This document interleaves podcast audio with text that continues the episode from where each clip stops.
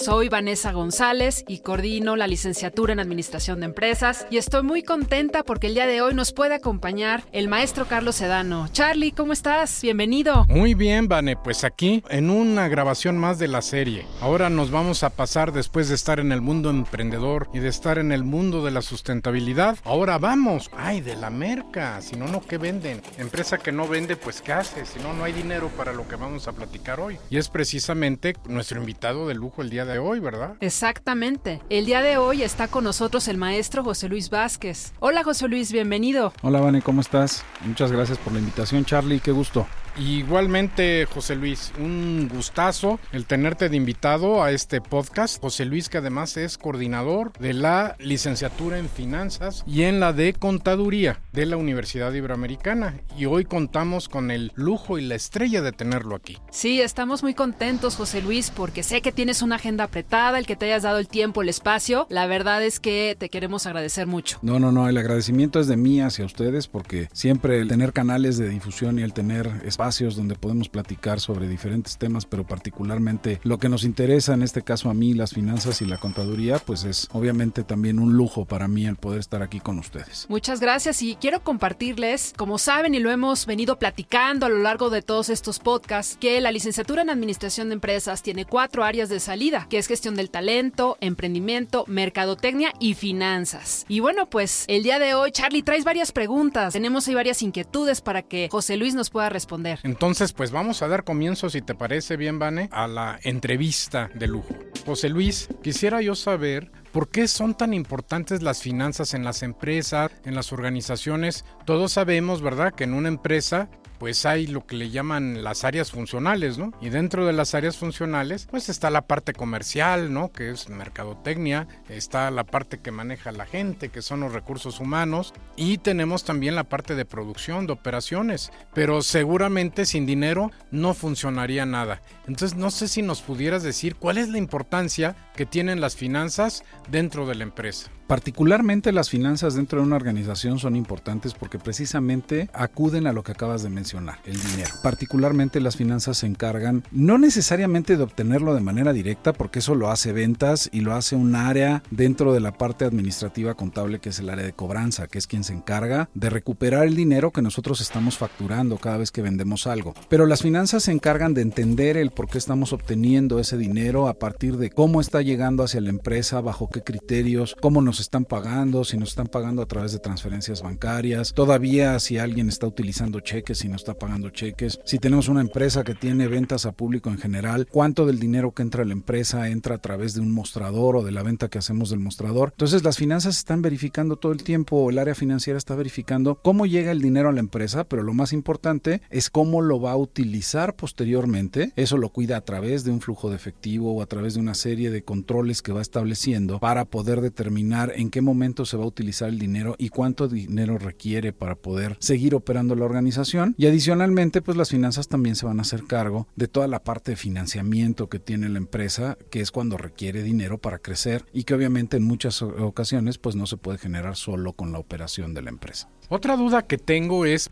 si tenemos a los que estudian la licenciatura en administración, ¿Por qué deben de saber finanzas ellos? ¿Por qué será importante que ellos conozcan estas finanzas? Porque pues también está la carrera del financiero, pero hay muchos administradores que se dedican a la parte financiera en la práctica cuando dejan la escuela y tienen que buscar un trabajo. Entonces, ¿por qué para el alumno en la administración pues sería importante esto? Mira, yo creo que de base el administrador, el egresado de una carrera de administración cuando llega a una empresa, se va a hacer cargo precisamente de los elementos básicos que tiene, que es la parte planeación, organización, dirección de la propia empresa en muchos casos y el control. La parte financiera está presente prácticamente en las cuatro. Fundamentalmente en la parte de planeación, cuando hablamos de la parte financiera, pues estamos hablando de un presupuesto. El presupuesto nace de la base operativa, pero por supuesto al final tiene que caer en una parte financiera, en un elemento de entender cuánto dinero entrará y saldrá de acuerdo a lo que estoy proyectando. En la parte de organización, las finanzas integran precisamente los recursos con los que se cuentan para poder definir cómo vamos a hacer crecer la organización. Y en el control y en la parte de dirección, las finanzas lo que nos permiten es precisamente orientar la actuación de la empresa y definir qué es lo que tenemos que hacer mejor porque obviamente la empresa consume recursos y si los consume en exceso, pues entonces tendrá que salir a buscar el dinero, particularmente, en algún lado. Y de pronto las fuentes de financiamiento no son necesariamente baratas. Entonces, un administrador, un egresado de la licenciatura en administración que tiene una profundización en la parte financiera, lo que va a ganar son elementos de control y elementos de manejo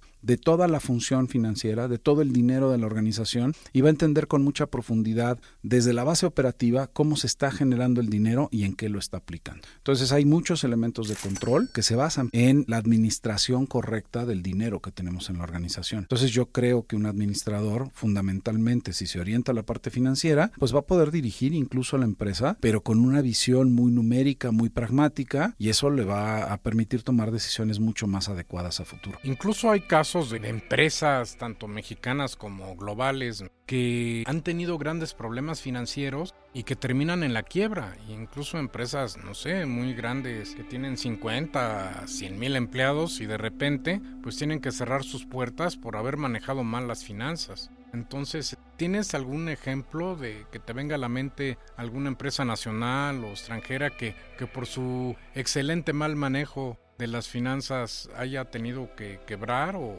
haya estado en crisis realmente profunda? Mira, yo creo que ha habido muchos ejemplos, no solo a nivel nacional, sino a nivel internacional. Por supuesto, recurriendo al más común, la empresa Enron tomó malas decisiones en la parte contable, pero además malas decisiones en la parte de proyección de sus finanzas, de, su, de la proyección de lo que iba a ser el resultado de operación. Y entonces es una empresa que quebró y que se cayó de la bolsa un solo día. El día de ayer encontramos, no está en riesgo de quiebra, pero por ejemplo, Televisión Azteca, ayer suspendieron en la operación en la bolsa en cuanto a sus acciones, precisamente porque no hubo una entrega de información financiera y dentro de esa entrega de información financiera va todo el análisis de lo que la empresa está haciendo y cómo se está comportando en el mercado. Entonces, si tú no entregas esa información a tiempo, pues entonces la bolsa tiene que tomar decisiones porque lo que está jugándose ahí es el dinero de las personas que están invirtiendo en la empresa. Entonces, ayer por no entregar información a tiempo, a TV Azteca, le pararon la operación de las acciones bursátiles. Tenemos muchos ejemplos, los bancos en Asia hace 10 años, eh, las crisis hipotecarias en Estados Unidos por malas decisiones. En ese momento cerró Lehman Brothers, que fuera uno de los bancos de inversión y de hipotecarias más grandes del mundo, pero todos son malas decisiones, son malas orientaciones. Entonces, las finanzas precisamente lo que te permiten cuando las controlas adecuadamente es tomar una decisión buena. Pero como en todo, obviamente hay riesgos y hay gente que utiliza también el control financiero para especular y para ganar, podríamos decir, dinero de una mala manera. Y se puede extender lo que es el uso de las finanzas también a la parte personal, que un estudiante que lleva finanzas, por ejemplo, uno de los alumnos de tu coordinación de finanzas o cualquiera que estudie finanzas, ¿le sirve para su vida diaria? Sí, por supuesto. Cualquier chico de cualquier carrera que aprenda o que esté estudiando en el área de negocios o en cualquier otra área que aprenda la parte financiera, va a comprender con mucha claridad cómo llevar precisamente el control de su dinero, tanto de entradas como de salidas. Lo primero fundamental, entender que no puede gastar más de lo que gana y que no puede gastar tampoco más de lo que es capaz de pagar, porque a los chicos que están estudiando una carrera universitaria a estas alturas, a los 18 años, pues van a una plaza comercial y cualquier banco les entrega una tarjeta de crédito, con mucho o con poco nivel, pero si no tenemos cuidado con eso y hacemos un mal uso y entendemos ese dinero como un dinero extra, y no como un dinero para emergencias o para comprar ciertas cosas que vamos a diferir en el tiempo, pues entonces lo que pasa es que empezamos a cometer errores y empezamos a gastar más de lo que ganamos o más del dinero con el que contamos. Entonces, viéndolo de manera muy básica, la primera comprensión que tendría cualquier persona que estudie finanzas es precisamente esta relación entrada-salida que no se puede exceder. Y de ahí lo puedes llevar hacia cualquier cosa porque las finanzas te van a permitir entender si tú pides dinero en un banco para comprar una casa, para comprar un coche, para pagar un boleto de avión, tú vas a entender perfectamente cuánto te va a costar ese dinero, porque el dinero cuesta y esa es una cosa que de pronto nos es difícil de comprender. El dinero entendemos que su valor, si el billete vale 100 pesos, pues son 100 pesos, pero en realidad ese dinero vale 100 pesos mientras tú lo tienes, pero si tú no lo tienes y se lo pides a alguien, esa persona te va a cobrar a ti ese dinero y te va a recuperar los 100 pesos, pero a lo mejor te pide 10 pesos más, porque ese es el riesgo que tiene de que tú no le pagues. Entonces las finanzas te empiezan a permitir entender el por qué en el mercado mercado se cobra por el dinero y no es otra cosa más que el riesgo. Entonces cualquier persona empezaría a entender y de la misma forma hacia el otro lado, si yo tengo dinero ocioso, entonces a través de las finanzas voy a entender cómo pongo ese dinero a trabajar y cómo voy a obtener ganancias por ello. Y creo que todos los chicos que están estudiando ahorita una carrera universitaria en algún momento tienen cercanía con estos procesos de inversión porque Internet está inundado hoy en día de elementos para hacer trading, para hacer inversiones con muy poco capital.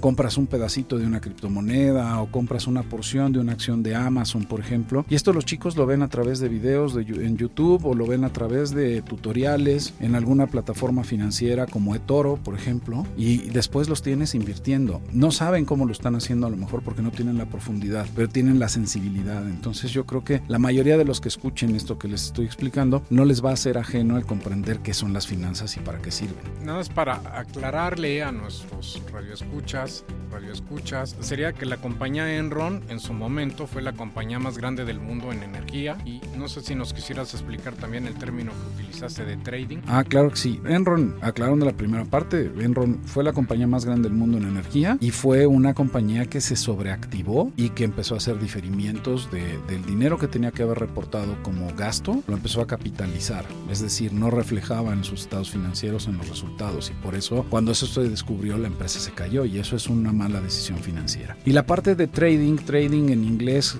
con una traducción no muy literal es negociación. Lo que tú haces en un trading de valores o en un trading de monedas es que tú inviertes cierta cantidad de dinero para comprar una parte de una acción y si estás haciendo trading lo que estás haciendo es intercambiar de acciones durante el día, durante el tiempo que está abierto un mercado. Tu acción se está moviendo o la estás moviendo de una acción a otra. O sea, mantienes tu compra un ratito, la vendes y con el dinero que obtuviste, si obtuviste ganancia o pérdida, lo que sea, compras la porción de otra acción o una acción completa y estás durante todo el día negociando. Al final del día ves qué fue lo que obtuviste, si una ganancia o una pérdida. Entonces el trading se da a cualquier nivel de instrumento financiero. Pueden ser acciones, pueden ser tasas de interés, puede ser un trading de monedas, por ejemplo, de tipos de cambio. Hay muchos elementos dentro del trading, pero básicamente es una negociación, es un intercambio que haces y lo que hacen las plataformas, como la que mencioné hace un ratito, eToro, lo que hacen es hacerlo de manera automatizada. Entonces tú solamente eliges un perfil, das el perfil de riesgo que tú tienes y la plataforma juega con tu dinero durante todo el día y tú ves cuál es el resultado al final. Por supuesto, tú puedes intervenir en algún momento y decirle a la acción, a la plataforma, no, ya para, ya no des más o continúa. Otra duda que hay eh, muchas veces entre nuestros radioescuchas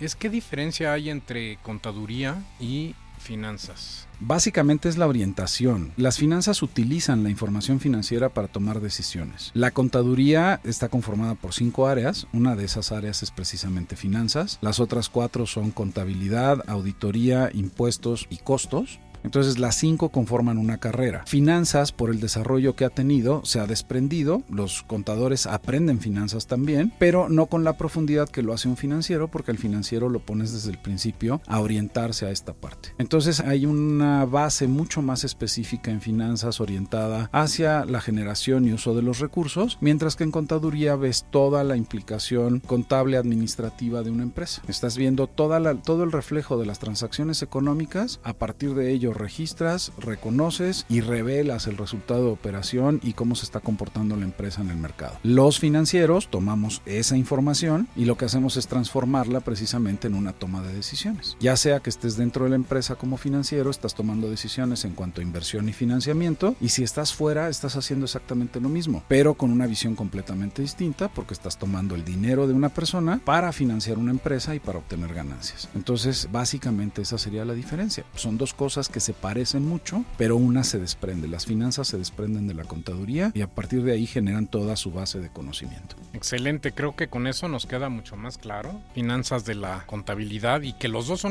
no, por supuesto. Los dos son necesarios en la empresa. No se invaden los caminos, digamos, del uno al otro, aunque sí tienen líneas muy pegadas de repente. Hay un proceso de evolución en la empresa. La empresa va creciendo y normalmente las empresas parten de un departamento de contabilidad. Tienes un contador, tienes un grupo de gente gente que está haciendo ahí la contabilidad y durante cierto tiempo y hasta que la empresa llega a cierto tamaño, pues el contador se puede hacer cargo de todo, o sea, de las cinco áreas que le corresponden a él. Pero hay un punto en donde el contador tiene que hacerse cargo solo de la parte de generación de información y control de información para toma de decisiones y alguien tiene que empezar a tomar decisiones sobre la base de financiamiento y sobre la base de inversión de la empresa. Entonces se desprende el financiero y el financiero controla básicamente el uso del dinero, pero sobre todo para qué lo vamos a usar y de dónde va a salir ese dinero. Y el papel de los impuestos, de la parte fiscal, ¿a quién le corresponde más o qué papel tendría un financiero en esa parte fiscal o el contador qué parte tendría en eso? Lo que pasa es que el contador básicamente es el fiscalista. Le llamamos fiscalista a un especialista, un contador que se especializa en el área fiscal y que básicamente a lo que se dedica dentro de la organización o desde afuera en un despacho prestando servicios de consultoría, lo que hace fundamentalmente es definir cuál es el pago de impuestos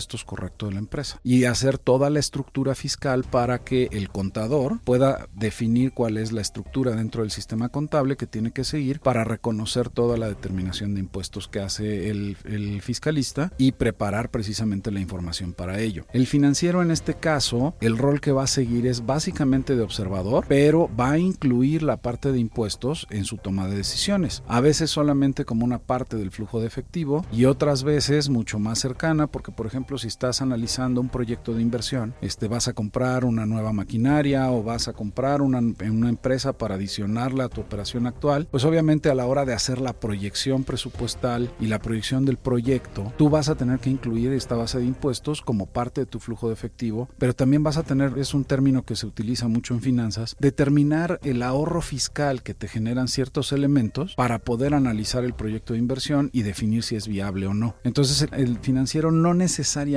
tiene que saber cómo calcular el impuesto, pero sí tiene que entender el impacto del impuesto, dónde lo tiene que colocar y cómo va a jugar para él para una toma de decisiones, ya sea de financiamiento, de inversión o cómo le va a ahorrar dinero y le va a generar más utilidades. Eso lo tiene que entender perfectamente. Otra pregunta sería, ¿y las empresas también invierten? ¿Solamente se dedican a pagar? No, no, no. Las y a registrar las ventas que hay. Ojalá y solo fuera eso, pero por supuesto que las empresas invierten también. Tienen, todas las empresas en algún momento de su vida tienen excedentes y tienen que decidir qué hacer con esos excedentes. Lo que queremos es obtener el mayor rendimiento posible al final de cuentas por el dinero que estamos invirtiendo en la empresa. El socio, el, el grupo de socios que crearon una empresa están esperando una retribución por su dinero, un retorno al capital. Entonces, si yo tengo dinero parado, lo que las grandes empresas han aprendido a lo largo del tiempo es que el dinero no puede estar estático ni tampoco puede estar completamente guardado en una cuenta bancaria. Entonces, lo que las empresas hacen muy bien, empresas como Walmart, como FEMSA, es tomar el dinero que tienen excedente y utilizarlo para comprar otras empresas o para invertir en su propia empresa en lo que hacen bien. Walmart que hace bien, construir tiendas. Entonces Walmart toma el excedente de dinero que tiene todos los días, porque todos los días tiene un excedente de dinero, y lo pone a trabajar construyendo más tiendas. Entonces la mejor forma que tienes como empresa de generar más, dinero es invertirlo. Si lo guardas en una cuenta bancaria, pues te va a dar el 3% anual o el 5% anual, en el mejor de los casos el 8% y eso lo hago bajándolo ya a personas, pero lo mejor que puedes hacer es poner tu dinero a trabajar en lo mismo que estás haciendo y hacer crecer tu negocio. Mientras más crezca, más dinero genera. Eso también obviamente lo veo un financiero. Muy bien, muchas gracias. Y para ir cerrando el tema, ¿nos podrías dar tres consejos que le darías a alguien para llevar en lo personal, no como empresa, sino en lo personal, pues unas finanzas, digamos, y no excelentes ni que se vayan a ser millonarios, pero para manejar bien su dinero? Ok, mira, la primera y fundamental, no gastes más de lo que ganas. El primer error que se comete es que me vuelvo loco porque me dieron una tarjeta de crédito y entonces gasto más de lo que estoy ganando. Tienen que considerar que la capacidad de pago promedio de una persona es un tercio de lo que gana. Entonces, si yo gano 9 mil pesos, puedo pagar hasta 3 mil pesos al mes si anticipo utilizando una tarjeta de crédito compras. Entonces, consideren ese como el segundo consejo. El primero, no gastes más de lo que tienes. Y el segundo lugar, no te endeudes más de una tercera parte de lo que ganas. Y el último, inviertan su dinero, no lo dejen guardado acumular dinero este, sirve para generar una base de inversión. Entonces ahorren durante un año cualquier esquema de ahorro que ustedes quieran. Métanse a internet y busquen el ahorro este de los días o, la línea de tiempo, lo que ustedes quieran.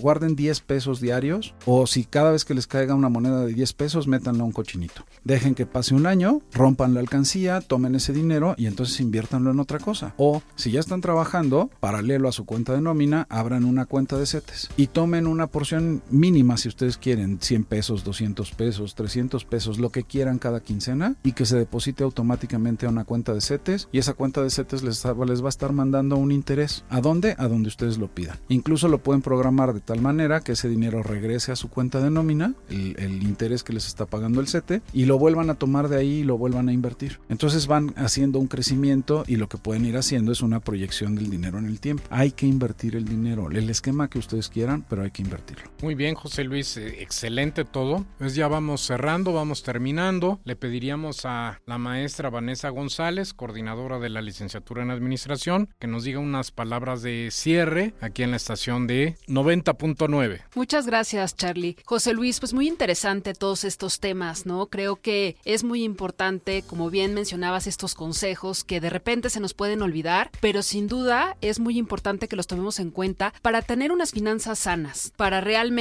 poder ahorrar, como dices, pues invertir el dinero a medida que podamos en los proyectos que queramos realizar. Y bueno, pues es muy importante, bien lo platicábamos como una área de salida, como un administrador debe tener esta información. ¿Por qué? Porque de esta manera, si tú tienes métricas, tienes todo bien fundamentado, vas a poder tomar unas mejores decisiones sin duda. Te agradezco, José Luis, de verdad el que hayas estado aquí con nosotros, que todos nuestros radioescuchas pues hayan estado pendientes el día de hoy este tema tan importante y que bueno, pues sin las finanzas, pues no, ¿cómo vamos a tener planes de negocio que realmente puedan ser estratégicos? que realmente podamos tomar las mejores decisiones, sin duda. Así es, Vane, y ya con esto pues damos por terminada la sesión del día de hoy. José Luis, nuevamente te agradecemos mucho el haber estado con nosotros y nos vemos en el siguiente podcast de la licenciatura en administración. al contrario, gracias a ustedes por la invitación. Gracias a todos y todas aquellos que nos escuchan. Charlie, gracias por estar aquí. José Luis, de nuevo, muchas gracias y nos vemos en el siguiente podcast.